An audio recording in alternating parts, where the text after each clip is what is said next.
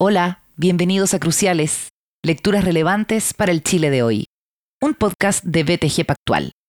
Hoy revisaremos el libro The Codebreaker, Jennifer Doudna, Gene Editing and the Future of the Human Race, la decodificadora Jennifer Doudna, la edición de genes y el futuro de la especie humana de Walter Isaacson. Comenzamos con la nota del editor Juan Manuel Vial. A fines de 2018, gracias a una herramienta de ingeniería genética denominada CRISPR, nacieron en China las primeras mellizas de diseño del planeta, Nana y Lulu. El hecho dejó a medio mundo atónito, incluyendo la comunidad científica, pues las implicancias éticas del asunto son y seguirán siendo complejas, y no están en modo alguno resueltas.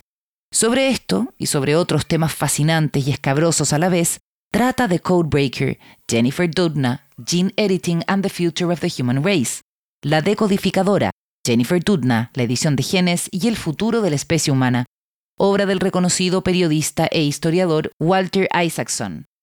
Además de ofrecer una suerte de clase magistral para no iniciados en torno a procedimientos intrincados que hasta hace poco tiempo eran discutidos únicamente en círculos especializados, la voluminosa y celebrada biografía de la investigadora estadounidense Jennifer Doudna, co-inventora de CRISPR y co-ganadora del Premio Nobel de Química en 2020, nos invita a reparar en el desafío más asombroso y trascendental que hoy plantean las ciencias biológicas para el porvenir de la humanidad.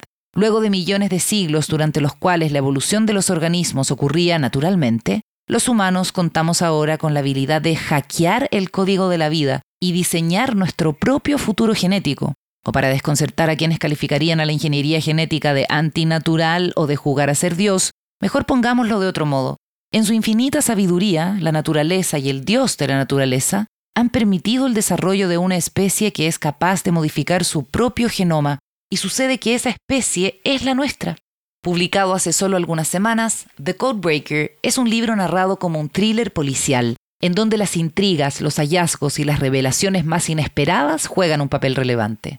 Detrás de la genialidad de los protagonistas operan pulsiones ocultas, mientras que las rivalidades entre los diferentes grupos de expertos que pugnan por patentes y premios relacionados con CRISPR suelen ser sanguinarias en el decir de Isaacson. Por el lado opuesto, ha surgido una casta de biohackers que aspira a democratizar todo este conocimiento y ponerlo a disposición de cualquier persona a través de ciertos kits de edición genética del tipo hágalo usted mismo. En la actualidad, la técnica CRISPR está siendo utilizada para implementar vacunas genéticas y exámenes caseros contra el coronavirus. No obstante, según el autor, la biología se ha convertido en la nueva tendencia tech, tal como en su momento lo fue la informática. Los jóvenes innovadores del presente están enfrascados en el código genético, ya no en los códigos computacionales, pues las moléculas han pasado a ser los nuevos microchips. Es aquí una historia que efectivamente cuenta con pasajes aterradores, pero que al mismo tiempo hace hincapié en la hermosura de ciertos mecanismos insospechados de la naturaleza.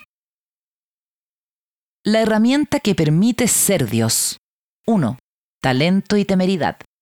Según la respetada opinión del periodista, historiador y biógrafo estadounidense Walter Isaacson, la tecnología de edición genética llamada CRISPR, sumada a la actual plaga del coronavirus, acelerará la transición hacia la tercera gran revolución de los tiempos modernos, Isaacson, quien, entre otras gracias, ha sido CEO del Aspen Institute y presidente de CNN, alude a los descubrimientos que comenzaron a ocurrir hace poco más de un siglo y que en la actualidad constituyen los tres núcleos fundamentales de nuestra existencia, el átomo, el bit y el gen.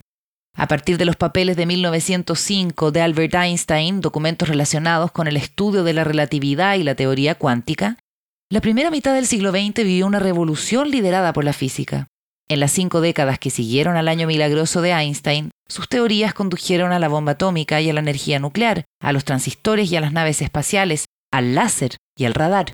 La segunda mitad del siglo XX fue una era de información y tecnología sustentada sobre la idea de que toda información podía codificarse en dígitos binarios, conocidos como bits, y que todos los procesos lógicos se podían llevar a cabo por medio de circuitos que contaran con interruptores de encendido y apagado.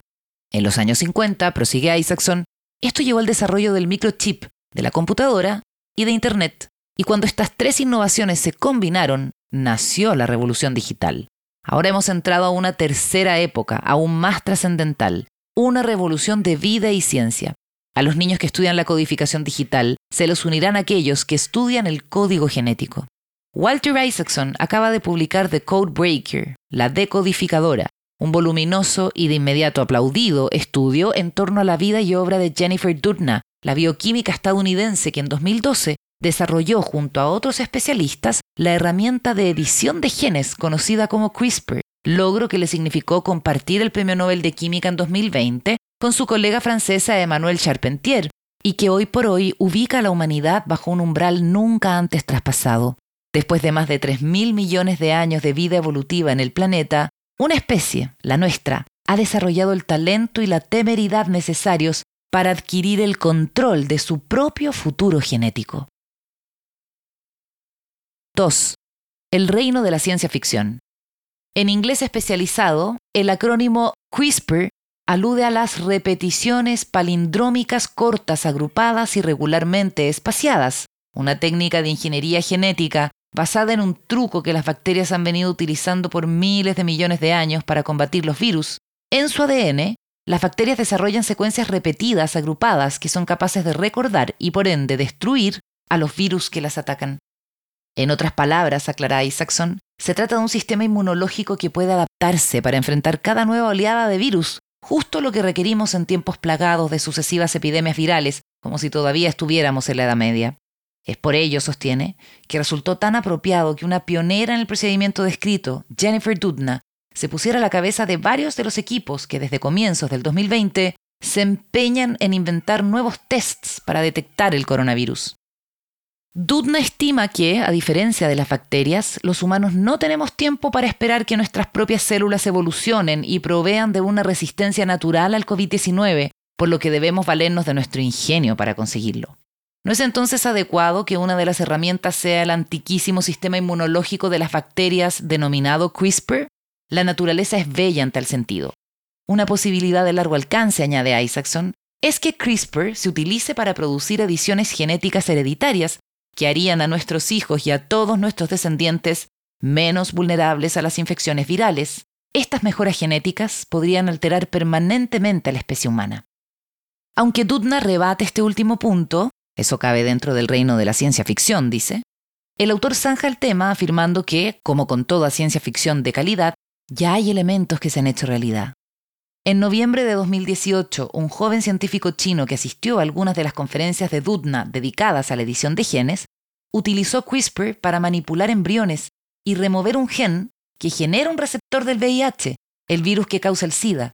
La maniobra llevó al nacimiento de mellizas, las primeras bebés de diseño del mundo. 3. Supermercado genético. La recién descubierta habilidad para manipular nuestros genes plantea algunas preguntas fascinantes, asegura Isaacson. ¿Debiéramos editar a nuestra especie para hacernos menos vulnerables ante virus mortales? Qué maravillosa bendición sería aquello, ¿no? ¿Debiéramos utilizar la edición de genes para eliminar desórdenes tan temidos como la enfermedad de Huntington la anemia falciforme o la fibrosis quística, eso también suena espléndido. ¿Y qué hay con la sordera o la ceguera? ¿O con la falta de estatura? ¿O con la depresión? ¿Cómo debiéramos abordar eso? En pocas décadas más, si se hace posible y es seguro, ¿debiéramos permitir que los padres aumenten el coeficiente intelectual y la musculatura de sus hijos? Caramba, detengámonos un poco antes de que nos desfarranquemos por esta pendiente resbaladiza. ¿Qué le haría esto a la diversidad de nuestras sociedades? Si ya no estamos sujetos a una lotería natural aleatoria en relación a nuestras dotes, ¿se verán disminuidos nuestros sentimientos de empatía y aceptación? Si estas ofertas del supermercado genético no son gratis y no lo serán, ¿incrementarán aún más la desigualdad? Y de hecho, la codificación permanente en la especie humana? Dada la importancia de las interrogantes expuestas, Isaacson termina especulando acerca de si tales decisiones debieran recaer únicamente en los individuos o si la sociedad como un todo tendría que tomar cartas en el asunto. Tal vez debiéramos desarrollar ciertas reglas, plantea. 4. La doble hélice. Jennifer Tudna nació en 1964 en Washington, ciudad en la que su padre se desempeñaba como redactor de discursos, speechwriter, en el Departamento de Defensa. Ciudad en la que su padre se desempeñaba como redactor de discursos o speechwriter en el Departamento de Defensa. Tiempo después, la familia se mudó a Michigan, pues Martin Dudna anhelaba convertirse en profesor de literatura. Tras obtener su doctorado en Ann Arbor, postuló 50 trabajos diferentes, pero recibió solo una propuesta de la Universidad de Hawái. En agosto de 1971, cuando Jennifer tenía siete años, los Dudna se establecieron en la localidad costera de Hilo. Desde temprana edad, Martin estimuló el hábito de la lectura en Jennifer, la mayor de sus tres hijas, quien recibió en sexto básico un libro que sería fundamental en su educación y en su posterior carrera, La doble hélice, una reseña autobiográfica sobre el descubrimiento del ADN, obra publicada en 1968 por el biólogo molecular James Watson. En sus páginas, apunta Isaacson, Watson dramatiza y sobredramatiza cómo, siendo un engreído estudiante de biología de 24 años que provenía del medio oeste de Estados Unidos, terminó vinculado con el bioquímico Francis Crick en la Universidad de Cambridge, en Inglaterra, y cómo ambos ganaron en 1953 la carrera por descubrir la estructura del ADN. Escrito en el estilo chispeante de un estadounidense insolente que domina el arte de sobremesa inglés consistente en ser autocrítico y jactancioso a la vez, el libro se las arregla para colar una gran cantidad de ciencia dentro de una narración chismosa acerca de las manías de los profesores famosos, junto a los placeres del flirteo, del tenis, de los experimentos de laboratorio y del té a media tarde. Desde niña y a través de largas caminatas por las selvas tropicales de Hawái, Jennifer había apreciado ciertos maravillosos fenómenos de la naturaleza que cautivaron su atención, como el pasto somnoliento que se enrosca cuando lo tocas. La doble hélice también le permitió enterarse de que la forma y la estructura de una molécula química determinan qué rol biológico puede ésta jugar. Esto, según Isaacson, viene a ser una revelación sorprendente para los interesados en descubrir los secretos fundamentales de la vida, es la manera en que la química, el estudio de cómo los átomos se unen para crear moléculas, se convierte en biología. Aunque en su colegio las muchachas no eran estimuladas a seguir estudios científicos, Dudna decidió que era eso a lo que precisamente quería dedicarse. Guiada por la pasión por entender cómo funciona la naturaleza y por un deseo competitivo de convertir los descubrimientos en inventos, complementa Isaacson, ella ayudaría a hacer aquello que más tarde Watson, con su típica grandiosidad encubierta bajo una apariencia de humildad, le aseguraría que era el avance biológico más importante desde la doble hélice. 5. Una oscura revista. El entendimiento de que las especies evolucionan por medio de mutaciones y de la selección natural articuló una gran pregunta. ¿Cuál era el mecanismo que operaba en tal proceso? Por ejemplo, ¿cómo podía ocurrir una variación beneficiosa en el pico de un pinzón y cómo luego ese rasgo podía transmitirse a las generaciones futuras? En su momento, Darwin pensó que los organismos poseían minúsculas partículas que contenían información genética y supuso que la información de un macho y de una hembra se mezclaban en el embrión. Pero pronto se dio cuenta, al igual que otros de sus colegas, de que esto implicaría que cualquier rasgo útil nuevo se diluiría con el paso de las generaciones en vez de transmitirse intacto. Darwin contaba en su biblioteca personal con una copia de una oscura revista científica en la que figuraba un artículo escrito en 1866 con la anhelada respuesta. Sin embargo, nunca llegó a leerlo, como casi todos los científicos de su época. El autor de ese texto, Gregor Mendel, era un monje nacido en 1822, cuyos padres eran campesinos germanoparlantes de Moravia, región que entonces formaba parte del Imperio Austrohúngaro. A él le resultaba más entretenido pasear por el jardín de la abadía en Berno que dar misas Hablaba poco checo y era demasiado tímido para ser un buen pastor, asegura Isaacson. Así decidió convertirse en profesor de matemáticas y ciencias, pero falló en los exámenes de título. Su desempeño en una prueba de biología fue especialmente desastroso, y, con poco más que hacer, se retiró a la huerta de la abadía para desarrollar un interés obsesivo en el cultivo de arvejas. Se concentró en crear plantas de raza y en un par de años llegó a un descubrimiento sorprendente en especial si consideramos lo que Darwin escribía por aquel tiempo. La mezcla de rasgos no existía. El cruce de plantas altas con plantas bajas no producía vástagos de altura mediana, ni tampoco las plantas de flores púrpuras mezcladas con otras de flores blancas producían un tono malva pálido. En cambio, todos los vástagos de una planta alta y una baja eran altos. Los vástagos de flores púrpuras cruzadas con flores blancas producían solo flores púrpuras.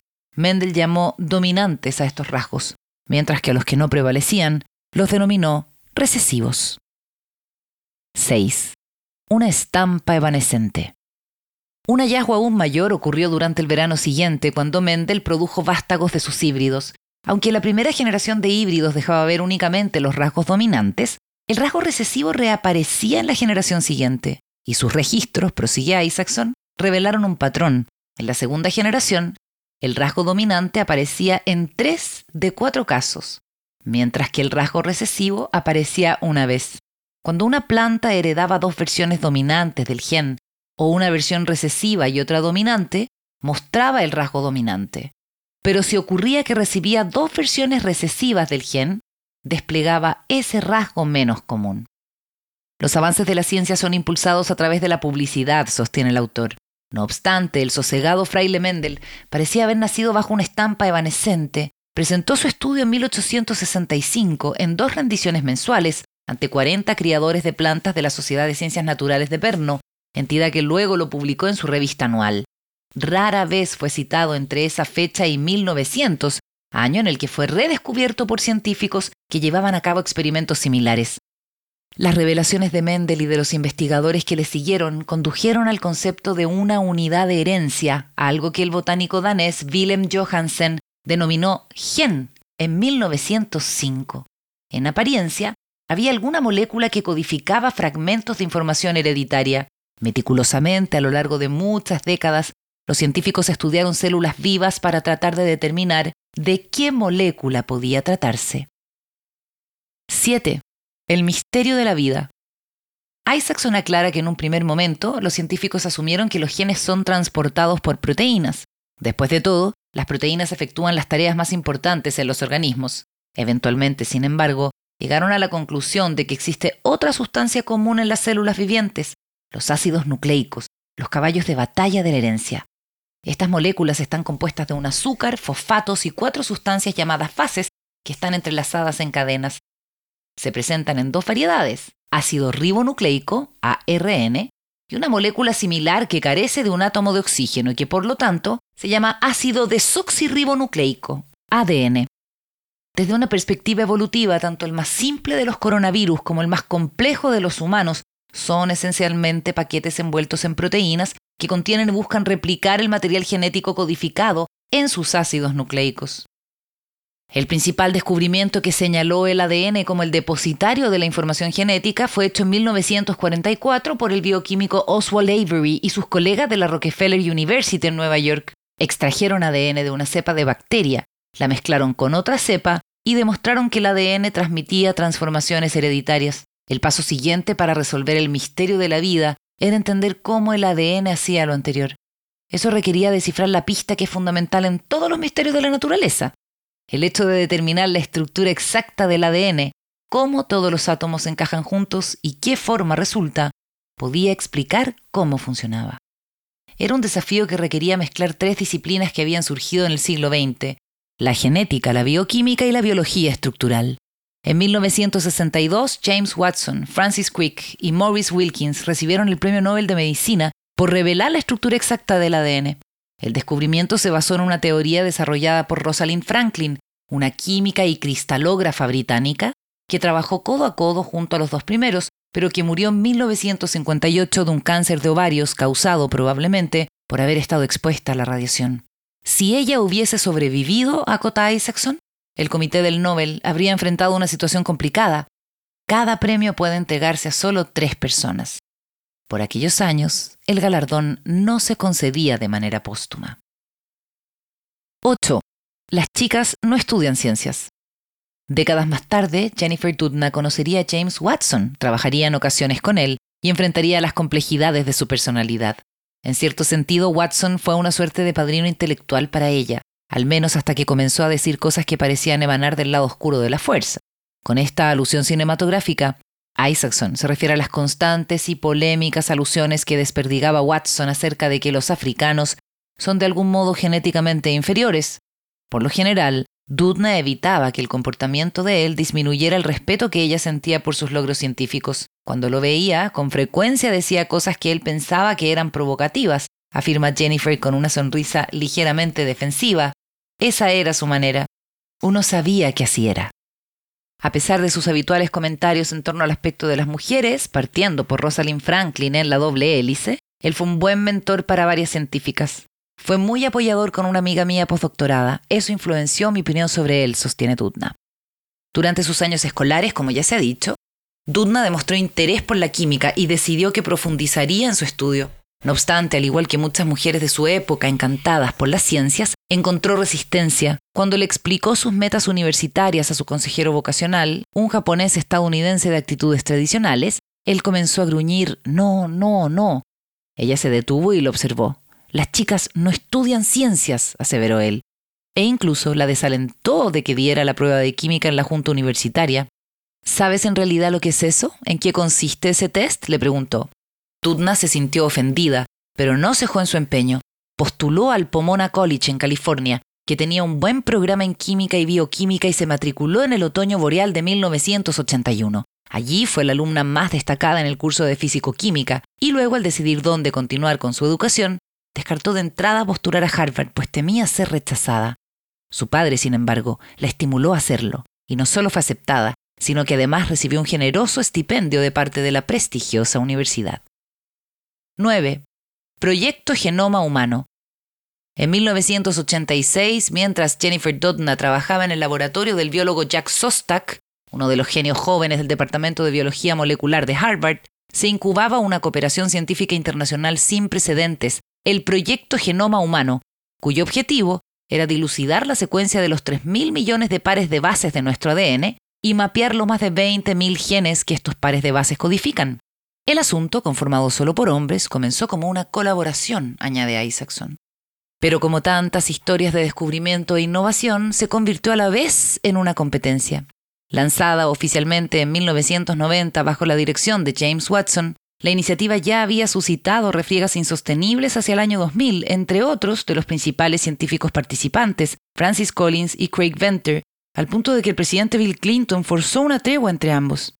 Tras una seguidilla de encuentros privados, Clinton fue capaz de reunirlos en una ceremonia en la Casa Blanca para anunciar los resultados iniciales del proyecto Genoma Humano y el acuerdo tendiente a compartir los reconocimientos. Walter Isaacson fue un insider en el embrollo. A la fecha, yo era editor de Time y habíamos estado trabajando con Venter durante semanas para tener acceso exclusivo a su versión y ponerlo en la portada de la revista. Él era un muchacho atractivo en primera plana, pues había utilizado la riqueza obtenida en Celera para convertirse en un ostentoso dueño de yate, en un surfista competitivo y en un anfitrión de fiestas, cuando Venter encontró formas de hacer la secuencia de manera más rápida y económica que el resto, rompió con sus colegas y formó una compañía privada, Celera, que buscaba obtener provecho monetario de las patentes de sus descubrimientos. La semana en que estábamos cerrando la crónica, recibí una llamada inesperada del vicepresidente Al Gore, me presionó, de modo muy fuerte y persuasivo, para que también pusiera a Francis Collins en la portada. Venter se resistió. Él había sido forzado a compartir reconocimientos con Collins en una conferencia de prensa, pero no quería a la vez tener que compartir la portada de Time. Finalmente accedió, pero en la sesión fotográfica no pudo evitar burlarse de Collins por no haber sido capaz de seguir el ritmo de la secuencia de Celera. Collins sonrió y no dijo nada. 10. El lenguaje de Dios. Durante la ceremonia en la Casa Blanca, a la que asistieron Venter, Collins y Watson, el presidente Clinton aseguró con solemnidad que hoy estamos aprendiendo el lenguaje con el que Dios creó la vida. Isaacson repara en que el anuncio capturó la imaginación pública, mientras que el New York Times tituló en primera página con una franja que decía Científicos descifran el código genético. La crónica, escrita por el distinguido periodista de biología Nicholas Wade, comenzaba de la siguiente manera. Por medio de un logro que representa el pináculo del conocimiento humano, dos grupos rivales de científicos anunciaron hoy que han desentrañado el guion hereditario, el conjunto de instrucciones que define al organismo humano. En Harvard, mientras tanto, Jennifer Doudna, Jack Sostak y George Church, un respetado genetista y amigo de toda la vida de nuestra bioquímica, discutían si acaso los 3.000 millones de dólares destinados al proyecto Genoma Humano realmente habían rendido frutos. Church se mostró escéptico entonces y continúa haciéndolo hasta hoy. Los 3 mil millones de dólares no nos dieron demasiado, le dijo recientemente a Isaacson. No descubrimos nada, ninguna de las tecnologías sobrevivió. Enseguida el autor informa que el hecho de poseer un mapa del ADN no condujo a los grandiosos avances médicos que se habían predicho. Se encontraron más de 4.000 mutaciones del ADN que causan enfermedades, pero no surgió ninguna cura, ni siquiera para los más simples desórdenes de un solo gen, como las enfermedades de Tay-Sachs, la de Huntington o la anemia falciforme. Los hombres que secuenciaron el ADN nos enseñaron cómo leer el código de la vida, pero el paso más importante iba a ser cómo escribir ese código. Para esto se requeriría un juego de herramientas diferente, uno que involucrara a la molécula abeja obrera, que Dodna encontraba tanto más interesante que el ADN. 11. Compañeras de baile. Para alcanzar el objetivo de ser capaz tanto de escribir como de leer los genes humanos, se requería cambiar el foco desde el ADN hacia su hermano menos famoso, el ácido ribonucleico, que es el que en realidad lleva a cabo sus instrucciones codificadas. Puede que el ADN sea la molécula más famosa del mundo, prosiguió Isaacson, también conocida que aparece en las portadas de las revistas y se la utiliza como metáfora para rasgos arraigados en la sociedad o en una organización. Pero al igual que otros hermanos famosos, el ADN no trabaja mucho. Principalmente se queda en casa en el núcleo de nuestras células y no se aventura más allá. Su actividad primordial consiste en proteger la información que codifica y ocasionalmente en replicarse a sí mismo. Por el lado opuesto, el ARN sale afuera y hace un trabajo real. En vez de quedarse sentado en casa haciendo la curaduría de la información, fabrica productos reales como las proteínas. Presten atención. Desde el CRISPR al COVID será la molécula estrella en este libro y en la carrera de Dodna. En la época del proyecto Genoma Humano, el ARN era visto fundamentalmente como una molécula mensajera que acarreaba instrucciones desde el ADN acurrucado en el núcleo de las células. Un pequeño segmento del ADN que codifica un gen se transcribe en un fragmento de ARN, que entonces viaja a la región manufacturera de la célula. Ahí, este ARN mensajero facilita el ensamblaje de la secuencia adecuada de aminoácidos para hacer una proteína específica. Estas proteínas, explica Isaacson, vienen en varios tipos. Las proteínas fibrosas, por ejemplo, forman estructuras como huesos, tejidos, músculos, pelo, uñas, tendones y células escamosas. Las proteínas de membrana transmiten señales dentro de las células y por sobre todo están las proteínas más fascinantes, las enzimas, que sirven como catalizadores y encienden y aceleran y modulan las reacciones químicas en todos los seres vivos. Casi todas las acciones que tienen lugar en una célula necesitan ser catalizadas por una enzima. Presten atención a las enzimas, ellas serán las coestrellas y las compañeras de baile del ARN en este libro. 12. Primer gran éxito. A fines de los años 80, Sostak y su pupila Jennifer Doudna cambiaron el giro de las investigaciones que ambos venían realizando en Harvard. El movimiento era más arriesgado para él que para ella, acota Isaacson, ya que Dudna recién estaba comenzando sus estudios de posgrado, mientras que él era una figura respetada y admirada en el establishment académico. En vez de seguir al rebaño concentrándonos en el ADN, le comentó el biólogo al autor, sentimos que estábamos siendo pioneros en algo nuevo, explorando una frontera que había sido un poco dejada de lado, aunque todos pensábamos que era excitante. Eso fue mucho antes, advierte Isaacson, de que el ARN fuese considerado como una tecnología para interferir con la expresión del gen o que permitiese ediciones en los genes humanos. Sostak y Dudna profundizaron en el asunto guiados únicamente por la curiosidad pura acerca de cómo funciona la naturaleza. Luego de obtener su PhD en 1989, Dudna decidió realizar su trabajo postdoctoral con Thomas Seck en Boulder, Colorado. Ese mismo año, Seck obtuvo el Premio Nobel de Química y allí, en aquel laboratorio, nuestra química conoció a Jamie Kate, un silencioso pero alegre graduado, que tiempo después se convertiría en su marido y en el padre de su hijo. En 1993 la pareja se mudó a New Haven. Ambos habían conseguido empleo en la Universidad de Yale, ella en calidad de profesora titular. Y en Yale, junto a otros investigadores, Dudna desarrolló su primer gran éxito científico. Entrevistada al respecto por una cadena de televisión, Jennifer explicó que desde hace 15 años se sabe que las moléculas de ARN pueden operar como proteínas en las células, pero nadie sabía cómo lucían. Ahora hemos sido capaces de ver cómo una molécula de ARN se puede formar en una complicada estructura tridimensional. Consultada sobre las implicancias de esto, ella se refirió a lo que sería su trabajo futuro. Una posibilidad, dijo, es que podamos intentar curar o tratar a gente que tiene defectos genéticos. En las siguientes dos décadas, muchas personas contribuirían a la implementación de tecnologías de edición de genes.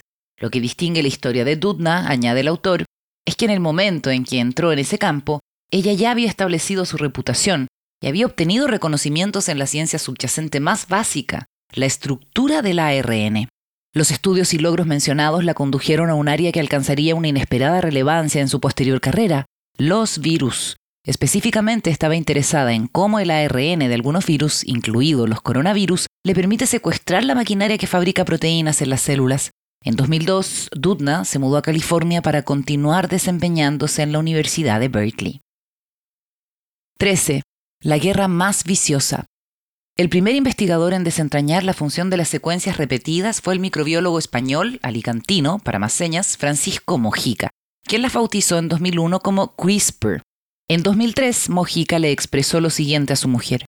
He descubierto algo realmente sorprendente. Las bacterias tienen un sistema inmunológico. Pueden recordar qué virus las han atacado en el pasado. Mojica, añade Isaacson, había tropezado con un frente de batalla en la más larga, masiva y viciosa guerra en este planeta, la que se da entre las bacterias y los virus, llamados bacteriófagos o fagos, que las atacan. Los fagos son la categoría de virus más numerosa de la naturaleza.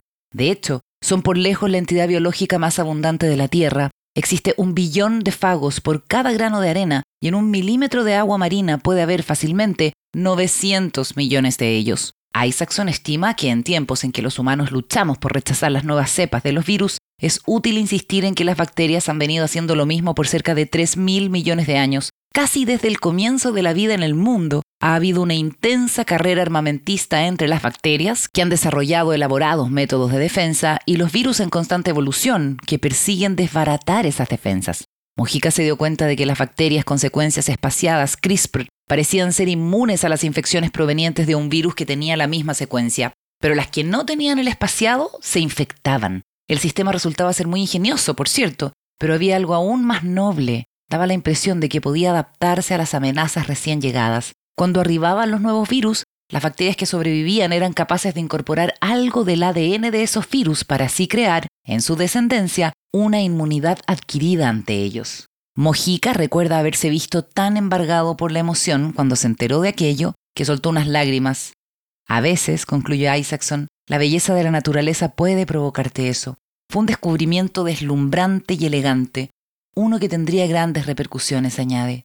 Sin embargo, Mojica enfrentó dificultades ridículamente tremendas para publicarlo por las revistas especializadas, que en la comunidad científica internacional validan este tipo de hallazgos. El hecho finalmente ocurrió el 2005. 14. Curso de repaso veloz. Démonos una pausa, propone el autor, para un rápido curso de repaso. Las enzimas son un tipo de proteína. Su principal función es actuar como catalizadoras que desatan reacciones químicas en las células de los organismos vivos, desde las bacterias a los humanos. Existen más de 5.000 reacciones que son catalizadas por las enzimas, entre ellas descomponer almidones y proteínas en el sistema digestivo, hacer que los músculos se contraigan, enviar señales entre células, regular el metabolismo y, muy importante para la presente discusión, cortar y empalmar el ADN y el ARN. Hacia el año 2008, los científicos habían descubierto un puñado de enzimas producidas por los genes adyacentes a las secuencias CRISPR en el ADN de una bacteria. Estas enzimas asociadas CRISPR, Cas, le permiten al sistema cortar y pegar nuevos recuerdos de virus que atacan a las bacterias, también crean segmentos cortos de ARN, conocido como CRISPR-ARN o CRARN, que pueden guiar a enzimas parecidas a tijeras hacia un virus peligroso y recortar su material genético. Listo. Así es como la astuta bacteria genera un sistema inmune adaptable. El método de notación para estas enzimas todavía estaba desarrollándose en 2009, principalmente porque venían siendo descubiertas en diferentes laboratorios. Finalmente se estandarizaron en nombres como CAS1, CAS9, CAS12 y CAS13. En 2018, el microbiólogo argentino Luciano Marraffini y el científico Erickson Tamer de la Universidad Northwestern en Chicago demostraron que el objetivo del sistema CRISPR era el ADN. En otras palabras, el CRISPR no funcionaba a través de la interferencia del ARN según dictaminaba el consenso general a la época. El sistema CRISPR atacaba el ADN del virus invasor. Lo anterior, prosigue Isaacson, tuvo una implicancia reveladora. Tal como Marraffini y Sontheimer se percataron, si el CRISPR tenía como objetivo el ADN de los virus, entonces posiblemente podía ser convertido en una herramienta para editar genes. Este descubrimiento seminal suscitó un inaudito nivel de interés en CRISPR alrededor del mundo. Condujo la idea de que CRISPR podía ser profundamente transformador, opina Sontheimer. Si era capaz de atacar y cortar el ADN, entonces te permitiría reparar la causa de un problema genético. 15. Tremendo papel. En los años en que estuvo en el Instituto Pasteur, al que ingresó en 1992, la microbióloga y bioquímica francesa Emmanuelle Charpentier trabajó en 10 instituciones ubicadas en 7 ciudades de 5 países. Su vida nómade reflejaba el hecho y lo reforzaba de que se resistía a formar vínculos. En 2010 Charpentier y su pequeño equipo de investigadores descubrieron que el sistema CRISPR-Cas9 cumplía con la misión de defensa antivirus utilizando solo tres componentes, TRAC-ARN, CRARN y la enzima Cas9. El TRAC-ARN tomaba largas hebras de ARN y las procesaba en pequeños CRARN, que estaban dirigidos a secuencias específicas de los virus atacantes. En aquel entonces, los expertos en CRISPR ya habían reparado en que la más interesante de las enzimas asociadas al procedimiento era la Cas9. Si desactivabas la Cas9 en la bacteria, el sistema CRISPR ya no cortaba al virus invasor. También ya se había establecido el rol esencial de otro componente del asunto, los ARN del CRISPR, conocidos como CRARN. Se trata de pequeños fragmentos de ARN que contienen algunas codificaciones genéticas de un virus que ha atacado a la bacteria en el pasado. Este CRARN, continúa Isaacson, guía a las enzimas Cas para que combatan el virus cuando intenta invadir nuevamente. En resumen, son dos los elementos que constituyen el núcleo del CRISPR, una pequeña porción de ARN que opera como guía y una enzima que opera como tijera pero existía un componente adicional del sistema CRISPR-Cas9, el cual jugaba un rol esencial, o como se reveló, dos roles. Se le denominó transactivación CRISPR-ARN o TRACRA-ARN. Recuerden a esta diminuta molécula, pues tendrá un tremendo papel en esta historia. Así es como, con suma frecuencia, la ciencia avanza por medio de pequeños pasos, no a través de grandes saltos. Y a menudo las disputas científicas giran en torno a quién dio esos pequeños pasos. Este sería el caso de los hallazgos que rodearon al TRACRARN. A su vez, la diminuta molécula cumple con dos tareas importantes. Facilita la fabricación del CRARN, la secuencia que acarrea el recuerdo de un virus que ha atacado previamente a la bacteria, y luego sirve como asa para adherirse al virus invasor, de modo que el CRARN pueda apuntar al punto correcto para que la enzima Cas9 proceda a cortar. 16. Momento Eureka este asombroso y pequeño sistema, explica Isaacson, ofrecía una aplicación potencial verdaderamente trascendental. La guía CRARN podía ser modificada para que tuviera como blanco cualquier secuencia de ADN que quisieras cortar. Era programable. Podía convertirse en una herramienta de edición de genes. Jennifer Doudna, que trabajó en este campo junto a Emmanuel Charpentier, sostuvo que una vez que desciframos los componentes del ensamblaje del CRISPR-Cas9, nos dimos cuenta de que podíamos programarlo por nuestra propia cuenta. En otras palabras, podíamos agregar un CRARN diferente y hacer que cortara cualquier secuencia diferente de ADN que eligiésemos. En la historia de la ciencia, sentencia el autor, hay muy pocos momentos eureka reales, pero este estuvo muy cerca de serlo. No fue algún proceso gradual a través del que lentamente amanecía sobre nosotros, añade Dudna. Fue un momento, oh Dios mío. No es para menos, concluye el autor puesto que habían desarrollado un medio para reescribir el código de la vida. El siguiente desafío fue diseñar una sola molécula de ARN que en un extremo tendría la información de guía y en el otro el asa de enlace.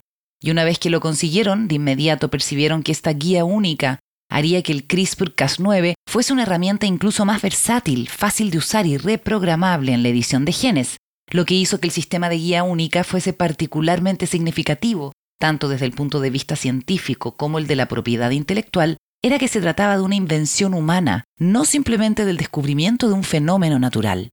Hasta entonces, las colaboraciones entre Dudna y Charpentier habían tenido como consecuencia dos importantes avances.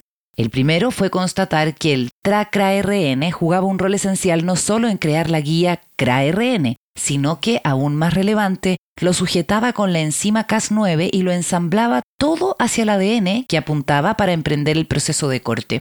El segundo fue la invención de una manera de fusionar estos dos ARN en una guía única de ARN.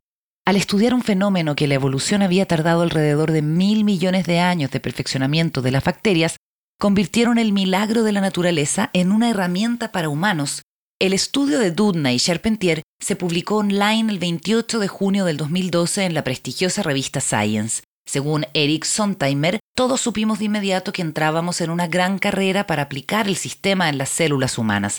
Era una idea a la que le había llegado su tiempo y había que correr a toda velocidad para llegar primero. 17. Patentes y premios. Isaacson describe lo anterior como la carrera furiosa que se dio en varios laboratorios alrededor del mundo, incluyendo el de Dudna, para probar que el CRISPR-Cas9 podía funcionar en células humanas. Tal triunfo se consiguió en cinco lugares en aproximadamente seis meses. Este éxito más bien rápido podía tomarse como evidencia, tal como lo plantearían más tarde Dudney y sus colegas, de que hacer que el CRISPR-Cas9 operara en células humanas era un paso obvio y fácil, que no constituía una invención separada, o podía utilizarse para afirmar, que fue lo que hicieron los competidores de Dudna, que era un enorme logro inventivo que ocurrió tras una carrera fieramente competitiva. Sobre esta disyuntiva, advierte el autor, penderían las patentes y los premios. Gran parte de la atención que hoy en día recibe CRISPR tiene que ver con su capacidad de producir ediciones heredables en los humanos, de línea germinal en términos biológicos, que serán transmitidas a todas las células de todos nuestros futuros descendientes y que tienen el potencial de alterar nuestra especie. Esto es lo que ocurrió con las mellizas CRISPR en China el año 2018, y también viene a ser el tema controvertido que tocaré al final de este libro. Pero ahora me concentraré en los que serán, al menos por el momento, los más comunes y bienvenidos usos de CRISPR. Isaacson alude, entre otros, al caso de Victoria Gray, una madre afroamericana de cuatro hijos que en 2019 se convirtió en la primera paciente estadounidense en ser tratada con esta tecnología. Gray padecía de anemia falciforme, enfermedad que le causaba dolores debilitantes desde que nació. El método aquí consistió en valerse de CRISPR para editar algunas células, pero no todas, somáticas en términos biológicos, de un paciente y generar cambios que no serán heredables. El ensayo clínico de Gray fue llevado a cabo por CRISPR Therapeutics, la compañía fundada por Emmanuel Charpentier. El problema, no obstante, sigue siendo el costo. El tratamiento de una sola persona puede ascender a un millón de dólares o más, por lo que la perspectiva de CRISPR produciendo un bien inestimable ha de confrontarse con el riesgo de que pueda quebrar al sistema de salud. 18. Justicia en salud. En 2018, Dudna se reunió con un panel de senadores estadounidenses para informar sobre los avances relacionados con la cura de la anemia falciforme a través de CRISPR. Luego de ser consultada insistentemente por los gastos del procedimiento, la investigadora decidió que la entidad que fundó en la Universidad de Berkeley el Innovative Genomics Institute se abocaría a abaratar los costos. Tanto el Instituto Nacional de Salud como la Fundación Gates han comprometido 200 millones de dólares para que así sea. Y si la iniciativa es exitosa, Tercia Isaacson, no solo aliviará a mucha gente de la anemia falciforme, sino que contribuirá a la causa de la justicia en salud. La mayoría de los afectados por anemia falciforme en el mundo son africanos o afroamericanos. Estas son poblaciones, añade el narrador, que históricamente han sido poco atendidas por la comunidad médica. Pese a que la causa genética de este desorden se conoce por más tiempo que la de cualquier dolencia similar, las nuevas curas han quedado rezagadas. Y para redondear el punto, Isaacson informa que la lucha en contra de la fibrosis quística, que afecta principalmente a estadounidenses blancos y europeos, ha recibido ocho veces más financiamiento del gobierno, de las organizaciones benéficas y de las fundaciones. La gran promesa de la edición de genes es que transformará a la medicina, el peligro es que ampliará la brecha en atención de salud entre ricos y pobres. El proyecto de anemia falciforme de Dudna está diseñado para evitar que eso ocurra. Además de tratar de desbarajustes sanguíneos, CRISPR está siendo utilizado hoy día para curar el cáncer y la ceguera congénita. Los usos más ambiciosos del procedimiento nos harán menos vulnerables a las pandemias y a enfermedades como el Alzheimer, asegura Isaacson. A comienzos de 2020 habían desarrollo dos docenas de ensayos clínicos basados en CRISPR-Cas9, incluían posibles tratamientos para la angioedema, una enfermedad hereditaria que provoca severas hinchazones, para la leucemia mieloide aguda, para el colesterol muy alto y para patrones de calvicie masculinos. En marzo de ese año, sin embargo, la mayoría de los laboratorios de investigación académica cerraron temporalmente sus puertas debido a la pandemia de coronavirus. La excepción fueron los laboratorios involucrados en el combate al virus. Muchos expertos en CRISPR y Dudna a la cabeza de ellos cambiarían el foco de sus empeños hacia la creación de herramientas de detección y tratamiento del COVID-19. 19. Ranas musculosas. Durante la Cumbre Global de Biología Sintética llevada a cabo en San Francisco en 2017, Josiah Seiner reveló ante la concurrencia de biotecnólogos allí reunidos la última invención que había creado en el garage de su casa, un kit de ingeniería genética de ranas para armar uno mismo. El artilugio, que se vendía online por 299 dólares, les permitía a los compradores hacer que los músculos de una rana se duplicaran en tamaño dentro de un mes, inyectándole al batracio un ADN editado con CRISPR que apagaba el gen que produce miostatina, una proteína que inhibe el crecimiento muscular una vez que el animal ha alcanzado su edad madura. También funcionaría en humanos, dijo Seiner en la ocasión, articulando una sonrisa conspirativa. Tú podrías hacer crecer tus músculos. Hubo una carcajada nerviosa y luego algunos gritos de ánimo. ¿Qué te impide hacerlo? vociferó alguien. Seiner, un científico serio envuelto en la personificación de un rebelde, bebió un trago de escocés de una petaca cubierta de cuero y respondió ¿Estás sugiriendo que debo intentarlo? Surgieron algunos murmullos, unos pocos jadeos y risillas, y luego más envalentonamiento. Seiner alcanzó un bolso médico, extrajo una jeringa, la llenó de un frasco con el ADN editado y sentenció. Bueno, hagámoslo. Metió la aguja en su antebrazo izquierdo, hizo un guiño e hizo fluir el líquido en sus venas. Esto modificará los genes de mi musculatura para darme mayores músculos, proclamó. Se oyeron aplausos dispersos. Bebió otro trago de escocés de su petaca. Ya les contaré cómo funciona, dijo. Con su pelo rubio blanqueado y diez piercings en cada oreja, prosigue el autor, Seiner se convirtió en el niño símbolo de una nueva camada de biohackers, la enérgica banda de investigadores renegados y alegres aficionados que quiere democratizar la biología a través de la ciencia ciudadana y acercar su poder a la gente. Mientras los investigadores convencionales se preocupan de patentes, los biohackers desean mantener la biofrontera liberada de regalías, regulaciones y restricciones, de modo similar al que los hackers digitales sentían acerca de la ciberfrontera. En la mayoría de los casos, los biohackers son, como Seiner, científicos talentosos que renuncian a trabajar en universidades y corporaciones y en cambio se convierten en los magos pícaros de una parte rarificada del movimiento del hazlo por ti mismo. 20. El genio fuera de la botella. El improvisado procedimiento CRISPR que Seiner realizó en sí mismo en la conferencia de San Francisco no tuvo efectos visibles en los músculos de su cuerpo esquelético. Eso habría tomado prolongadas series de tratamientos, añade Isaacson, pero sí tuvo un efecto dentro del mundo de la regulación CRISPR. Al ser la primera persona en intentar editar su propio ADN, demostró que el genio del gen algún día podía salir de la botella, algo que, insiste, sería una buena cosa. Seiner aspira a que la revolución de la ingeniería genética sea tan abierta y externalizada como en su momento lo fue la revolución digital temprana. Nuestro biohacker sostiene que la ingeniería genética no es más complicada que la ingeniería computacional. Casi reprobé en la enseñanza media, arguye, pero fui capaz de adentrarme en este tema. Su sueño es que millones de personas a lo largo y ancho del mundo se interesen por la bioingeniería amateur.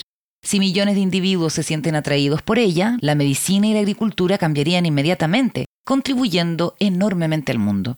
Al demostrar qué tan fácil es CRISPR, quiero inspirar a la gente para que lo haga. Ante esto receloso, Isaacson le pregunta lo siguiente, ¿no sería peligroso que todos tuvieran acceso a esta tecnología? Seiner se muestra seguro de lo que habla. No, es condenadamente excitante. Ninguna gran tecnología ha florecido hasta que la gente tiene acceso completo a ella. En la actualidad, informa el autor, existe una delgada línea que divide a los biólogos oficialmente reconocidos de los hackers del hazlo tú mismo, pero Josiah Seiner está empecinado en que esto cambie. El CRISPR y el COVID podrían ayudarlo a desdibujar aquellas líneas. 21. Sueño con Hitler. En los años 60, la idea de diseñar seres humanos se trasladó del reino de la ciencia ficción al reino de la ciencia. Los investigadores comenzaron a descifrar el código genético al establecer el rol que jugaban algunas de las secuencias de nuestro ADN, y el descubrimiento de cómo cortar y pegar ADN de diferentes organismos inauguró el campo de la ingeniería genética. Décadas más tarde, en la primavera boreal de 2014, cuando la batalla por ganar patentes CRISPR y lanzar compañías de edición del genoma se estaba enardeciendo, Jennifer Doudna tuvo un sueño, o más bien una pesadilla, un distinguido investigador le quería presentar a alguien que deseaba aprender sobre edición genética. Pero no más entrar en la habitación, ella retrocedió. Sentado frente a ella, lápiz y papel en mano, presto a tomar notas, figuraba Adolf Hitler con la cara de un chancho.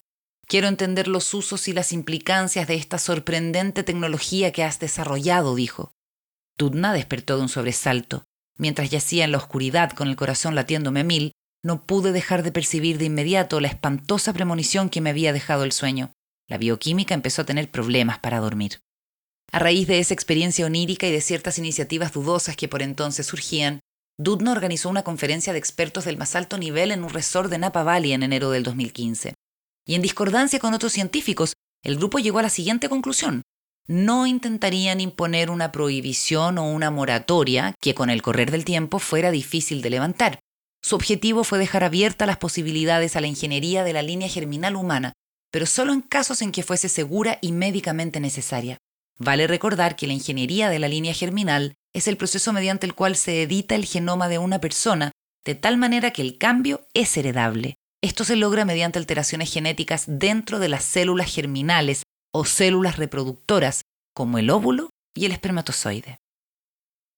22. Los supersoldados de Putin.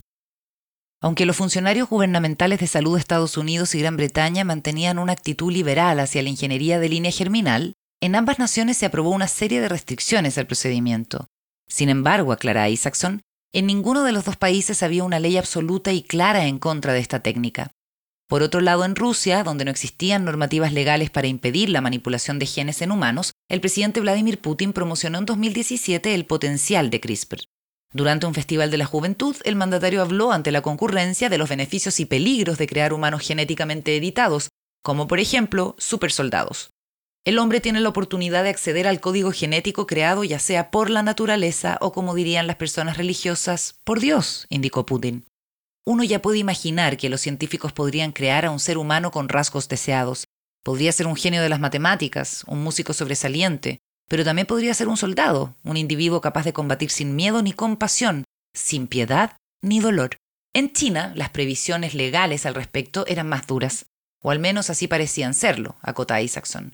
Allí, en 2003, el Ministerio de Salud publicó unas normas técnicas para la reproducción humana asistida, en las que se especificaba que la manipulación genética de gametos, cigotos y embriones humanos para propósitos reproductivos está prohibida. China, prosigue el autor, tiene una de las sociedades más controladas del mundo, y pocas cosas suceden en las clínicas sin que el gobierno se entere.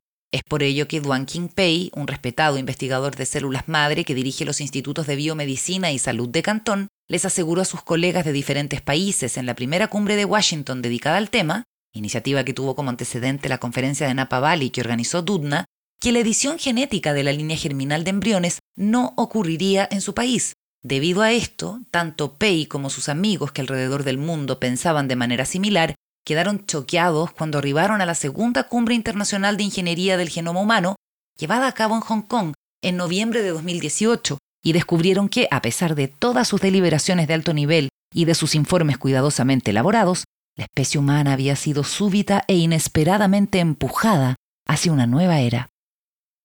23. Nana y Lulu. Walter Isaacson asegura que los gobernantes chinos consideran que la ingeniería genética es un área fundamental para el futuro económico del país y a la vez una herramienta de peso para continuar en buen pie la competencia global que mantienen con Estados Unidos, razón por la cual lanzaron varias iniciativas para estimular a los emprendedores y atraer de vuelta a los investigadores de esta área que se educaron en el extranjero. He Jiankui fue uno de ellos. Su niñez campesina, plagada de estrecheces, inculcó en él cierto anhelo pertinaz de éxito y fama. Se graduó de físico y postuló a cuatro universidades estadounidenses. Solo una de ellas lo aceptó, Rice University, en Houston. Allí obtuvo su doctorado y allí también descubrió que el futuro estaba en la biología, no en la física. Se doctoró entonces en esa especialidad y regresó a China, donde formó una pequeña compañía para construir máquinas secuenciadoras de genes. Según el autor, Jian Kui tenía un par de características que lo definían. Era un promiscuo y ávido entablador de redes personales, y un incansable presentador en las conferencias internacionales de CRISPR, donde dictaba unas charlas de escaso interés científico, que por lo general suscitaban una seguidilla de bostezos y de encogimientos de hombros, más dos o tres aplausos. Sin embargo, durante la convención de Hong Kong recién mencionada, el joven biofísico sorprendió a todo el mundo, relatando lo que había hecho en secreto. Valiéndose de la tecnología CRISPR-Cas9, manipuló los embriones mellizos de una mujer infectada con VIH y los transfirió de vuelta al útero, su objetivo fue asegurarse de que las criaturas nunca pudieran volver a desarrollar la enfermedad. En noviembre de 2018, pocos días antes de la presentación en que Jian Kui comunicó el hecho ante sus pares, nacieron Nana y Lulu. La línea germinal ya no era más la línea roja, sentencia Isaacson. 24. Antes, antes y antes. Sentada entre los asistentes que atestiguaron la asombrosa revelación de Jian Kui figuraba Jennifer Doudna, Sentí una combinación de energía nerviosa y de náuseas, le confesó a Isaacson, quien contextualiza el momento culminante con las siguientes palabras. Ahí estaba la fantástica herramienta de edición genética conocida como CRISPR-Cas9, que ella había coinventado, siendo utilizada para producir por primera vez en la historia un ser humano genéticamente diseñado. Y ello había ocurrido antes de que los asuntos de seguridad hubiesen sido testeados clínicamente, antes de que los asuntos éticos hubiesen sido resueltos y antes de que se hubiese alcanzado un consenso social acerca de si esta era o no la manera para que la ciencia y la especie humana evolucionara. Dudna añade que luego, tras enterarse de ciertos escabrosos procedimientos a los que Jan Kui echó mano, sintió un increíble desencanto y asco por el modo en que esto se había conducido. Me preocupaba que la carrera por conseguirlo no había estado motivada por la necesidad médica o por el deseo de ayudar a la gente, sino por el anhelo de recibir atención y ser el primero. Sin embargo, a Isaacson no deja en el tintero una arista crucial en este intríngulis. La pregunta que ella y el resto de los organizadores de la cumbre de Hong Kong enfrentaban era si no cargaban con una buena cuota de responsabilidad en lo acontecido. Por años, los líderes en este campo habían estado discurriendo criterios que debieran alcanzarse antes de que hubiese alguna edición de humanos, pero no habían propuesto claramente una moratoria del procedimiento, ni habían prescrito un protocolo explícito para aprobar algún intento. Yan Kui podía declarar, tal como lo hizo, que en su fuero interno había seguido estos criterios. Tras la convención, los organizadores elaboraron una declaración conjunta en que si bien condenaban la conducta del biofísico chino, no planteaban ningún tipo de restricciones al respecto. En otras palabras, en vez de intentar impedir cualquier uso futuro de CRISPR para producir bebés genéticamente editados, Dudna quería pavimentar el camino para que fuese más seguro hacerlo. Esconder la cabeza en la arena y proclamar que necesitamos una moratoria sería muy poco realista, arguyó la bioquímica. A fines de 2019, He Jiankui fue juzgado por la Corte Popular de Shenzhen. El procedimiento, sostiene el autor, contó con varios de los elementos de un juicio justo, aunque el desenlace era conocido desde el momento en que el acusado se había declarado culpable de práctica ilegal de la medicina. Jiankui fue condenado a tres años de prisión, multado con 430 mil dólares y excluido de por vida para desempeñarse en el campo de la ciencia genética. El reporte noticioso oficial del juicio también reveló que un tercer bebé CRISPR editado por el convicto había nacido de otra madre. No hubo detalles acerca de él, ni tampoco acerca del estado de Nana y Lulu. 25. Desadaptados hábiles. Cuando Josiah Seiner, el intrépido biohacker rebelde, se enteró de lo que Jan Kui había hecho, no solo pensó que era un logro científico, sino que a la vez representaba un hito en la historia de la humanidad. Tiempo después, en un ensayo publicado en Stat, el joven explicó que la tecnología estaría muy pronto al alcance de los desadaptados hábiles. La gente ya está editando células humanas utilizando un microscopio invertido de 150 dólares, escribió. Y compañías online como la de él vendían proteínas Cas9 y ARN guía. Los requisitos de la inyección de embriones son mínimos, un microinyector, una micropipeta y un microscopio. Todo esto puede comprarse en eBay y ensamblarse por un par de miles de dólares. Los embriones humanos pueden adquirirse por alrededor de mil dólares en las clínicas de fertilidad, agregó. Probablemente puedes conseguir que un doctor en Estados Unidos transfiera al embrión a un humano si no le dices lo que has hecho, o puedes hacerlo en otros países, por lo que no transcurrirá mucho tiempo antes de que se edite e implante el próximo embrión humano. Seiner estima que la maravilla de la ingeniería de línea germinal humana es que puede remover permanentemente de la especie una enfermedad o una anormalidad genética, no solo curarla, sino que extirpar completamente del futuro de la humanidad sentencias de muerte, como la distrofia muscular, para siempre. Seiner incluso apoya el uso de CRISPR para producir mejoras en nuestros vástagos.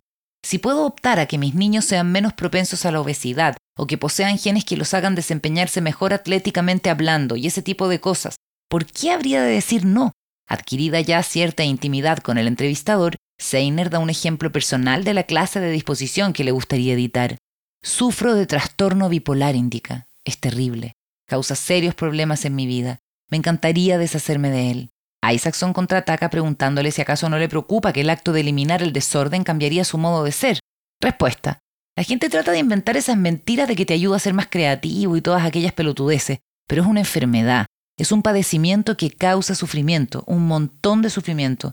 Y yo pienso que probablemente seamos capaces de discurrir maneras de ser creativos sin esta dolencia. 26. Niños obsoletos.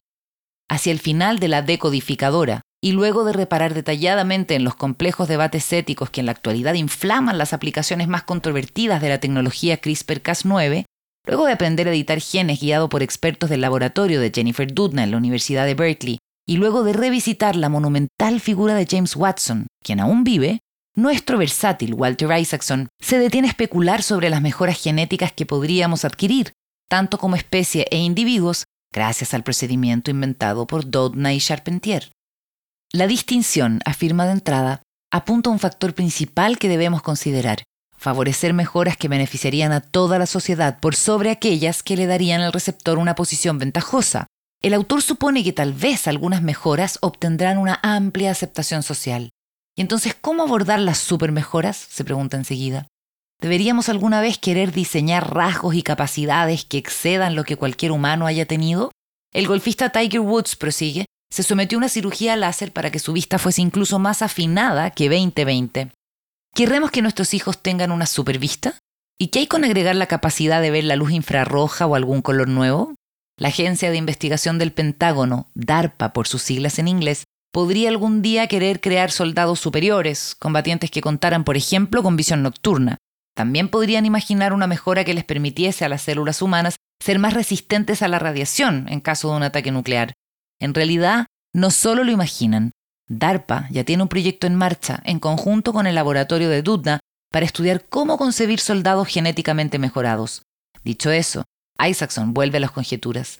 Una consecuencia extraña de admitir las supermejoras podría ser que los niños se convirtieran en algo parecido al iPhone. Cada pocos años saldría una nueva versión con mejores funciones y aplicaciones.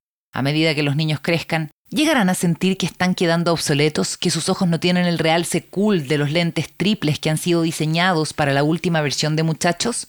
Afortunadamente, concluye el autor, estas son preguntas que hoy podemos plantear para entretenernos, no para responderlas. Eso le corresponderá a nuestros nietos.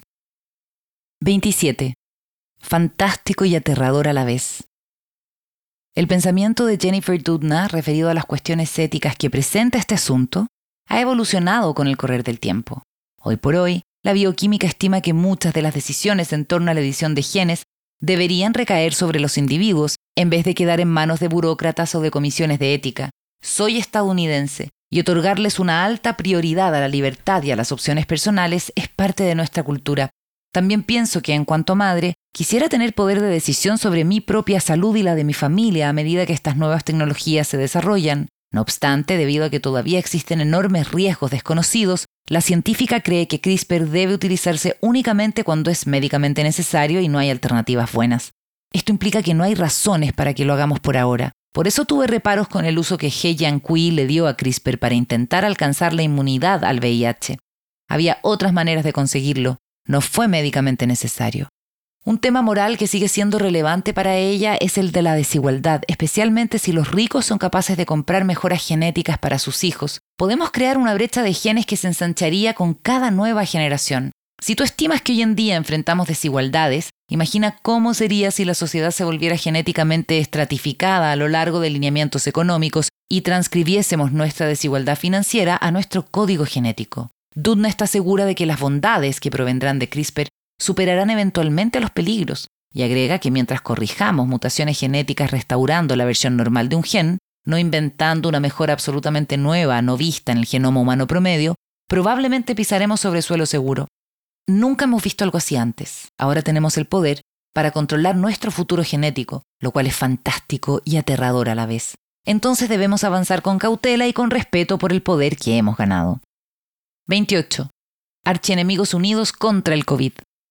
El mundo ultra competitivo de CRISPR, en el que grupos rivales de científicos bregan incesantemente a diario por obtener patentes y premios, ha generado un secretismo extremo alrededor de las investigaciones, los avances y las últimas aplicaciones del procedimiento. Jennifer Doudna y Feng Shang, un ambicioso y talentoso neurólogo sino-estadounidense, son probablemente quienes mejor encarnan esta pugna despiadada y sin cuartel. En muchos aspectos y sin exagerar, operan como archienemigos. No obstante, los embates de la pandemia produjeron lo inesperado. La urgencia que Dudney y Shang sintieron por derrotar al coronavirus los presionó para ser más abiertos y compartir su trabajo. La competencia todavía es una parte importante y útil de la ecuación. Continúa desarrollándose una carrera entre el universo de Dudney y el de Shang por publicar papers y producir avances en los nuevos tests de COVID-19. Pero el coronavirus hizo que la contienda fuera menos sanguinaria ya que las patentes no han sido una preocupación primordial. Los laboratorios Mammoth, dirigido por Dudna, y Sherlock, dirigido por Shang, inventaron test que se realizan en el hogar y que son más baratos y rápidos que los PCR convencionales. También tienen una ventaja sobre los test antígenos. Los exámenes basados en CRISPR pueden detectar la presencia del ARN de un virus tan pronto como la persona se infecta, mientras que los exámenes de antígenos que detectan la presencia de proteínas que existen en la superficie del virus son más precisos solo después de que el paciente ha pasado a ser altamente infeccioso para el resto. El objetivo último de estos métodos, indica Isaacson, es crear un test CRISPR para el coronavirus que sea como un test de embarazo casero, barato, desechable, rápido y simple, un producto que puedas comprar en la farmacia de la esquina y utilizar en la privacidad de tu baño. El equipo de Mammoth reveló el concepto para tal adminículo hace justo un año, al tiempo que anunció una asociación con la farmacéutica multinacional GlaxoSmithKline para fabricarlo. Entregará resultados exactos en 20 minutos y no requerirá equipamiento especial. 29. Vacunas de ARN. El autor nos indica que 2020, el año de la plaga, probablemente será recordado como la época en que las vacunas tradicionales comenzaron a ser reemplazadas por las vacunas genéticas. En lugar de inyectar una versión debilitada o parcial del peligroso virus en los humanos, estas nuevas vacunas proveen un gen o una pieza de codificación genética que dirigirá a las células para que produzcan por su propia cuenta componentes del virus. El propósito de estos componentes es estimular al sistema inmunológico del paciente. En diciembre de 2020, con el COVID-19 resurgiendo nuevamente a lo largo de buena parte del mundo, las dos vacunas de ARN, Moderna y Pfizer BioNTech, fueron las primeras de su clase en ser autorizadas en Estados Unidos y se convirtieron en la vanguardia de la batalla biotecnológica para detener la pandemia. La intrépida y diminuta molécula de ARN que había engendrado la vida en nuestro planeta y que luego nos asoló bajo la forma de los coronavirus, cabalgó a nuestro rescate. Dudney y sus colegas habían empleado el ARN en una herramienta para editar nuestros genes y luego como un método para detectar coronavirus, Ahora los científicos habían encontrado un modo de alistar la función biológica más básica del ARN con el fin de convertir nuestras células en una fábrica de la proteína que iba a estimular nuestra inmunidad ante el COVID-19. La actual pandemia no será la última plaga, advierte Isaacson. Sin embargo, gracias a la nueva tecnología de vacunas de ARN, nuestras defensas contra la mayoría de los virus futuros operarán de una manera inmensamente más rápida y efectiva. El armenio estadounidense Nubar Afeyan, cofundador y presidente de Moderna, le expresó a Isaacson que aquel domingo de noviembre de 2020 fue un mal día para los virus, aludiendo al momento en que recibió los primeros resultados de las pruebas clínicas. En esa jornada ocurrió un giro brusco en el equilibrio evolucionario entre lo que puede hacer la tecnología humana y lo que pueden hacer los virus. Es posible que nunca volvamos a vivir una pandemia, asegura el empresario, filántropo e inventor. Por su parte, el autor estima que la invención de vacunas de ARN fácilmente reprogramables fue un triunfo ultra rápido del ingenio humano, pero se basó en décadas de investigaciones guiadas por la curiosidad hacia uno de los más fundamentales aspectos de la vida en el planeta, cómo los genes codificados por el ADN se transcriben en fragmentos de ARN que indican a las células qué proteínas ensamblar. Asimismo, la tecnología de edición de genes CRISPR provino de entender la forma en que las bacterias utilizan fragmentos de ARN para guiar a las enzimas que cortan los virus peligrosos. Las grandes invenciones provienen de comprender la ciencia básica. La naturaleza es bella en tal sentido. 30. Nobel histórico. El 9 de octubre del año pasado, la Academia Sueca comunicó que las ganadoras del Premio Nobel de Química eran Jennifer Doudna y Emmanuel Charpentier, si bien Isaacson asegura que el hecho no constituyó una sorpresa total, sí arribó con una rapidez histórica. El descubrimiento de CRISPR había sucedido solo ocho años antes. El día anterior, Sir Roger Penrose había compartido su Nobel de Física por un hallazgo relacionado con los agujeros negros que había hecho más de 50 años atrás. Y además, daba la impresión de que este reconocimiento era histórico, pues más que premiar un logro, parecía, según Isaacson, anunciar el advenimiento de una nueva era. Las palabras del secretario general de la Academia Sueca iban por el mismo rumbo. El premio de este año es acerca de reescribir el código de la vida. Estas tijeras genéticas han llevado a las ciencias de la vida hacia una nueva era. Al autor también le resulta oportuno destacar que la distinción haya recaído únicamente en dos personas, en vez de las tres usuales, dada la actual disputa de patentes en torno a quién fue el primero en descubrir CRISPR como herramienta de ingeniería genética el tercer cupo podría haber sido llenado por Feng Shang, aunque eso habría dejado fuera a George Church, quien publicó resultados similares por la misma época. Además, había bastantes más candidatos de peso, incluyendo a Francisco Mojica, Rodolphe Barrangú, Philip Horvath, Eric Sontheimer, Luciano Marraffini y Virginius Cisnis. Finalmente, Isaacson apunta a la trascendencia histórica de que la distinción le fuese otorgada a dos mujeres, uno puede imaginar una sonrisa apretada en el rostro del fantasma de Rosalind Franklin, aunque ella obtuvo las imágenes que ayudaron a James Watson y a Francis Crick a descifrar la estructura del ADN, pasó a ser solo un personaje menor en las primeras historias y murió antes que ellos obtuvieran el premio Nobel en 1962. Incluso si hubiera vivido, es improbable que hubiese desplazado a Maurice Wilkins como el tercer galardonado de ese año. Hasta 2020, solo cinco mujeres, partiendo por Marie Curie en 1911, han obtenido un Nobel de Química de un total de 184 laureados. Ficha. The Codebreaker. Simon y Schuster, 2021, 560 páginas. Biografía. El periodista, historiador y biógrafo Walter Isaacson nació en 1952 en Nueva Orleans. Durante su extensa trayectoria profesional, ha sido CEO del Aspen Institute, reputado centro de pensamiento con sede en Washington dedicado a temas de impacto social, presidente de la cadena informativa CNN y editor de la revista Time. En 2009, el presidente Barack Obama lo nombró presidente del Broadcasting Board of Governors, entidad que administra La Voz de América, Radio Europa Libre y otras radioemisoras internacionales. Isaacson ha publicado diversos libros, varios de los cuales han obtenido distinciones y superlativos éxitos de ventas. Entre ellos figuran Leonardo da Vinci, Steve Jobs, Einstein y Kissinger. En la actualidad se desempeña como profesor de historia en la Universidad Tulane.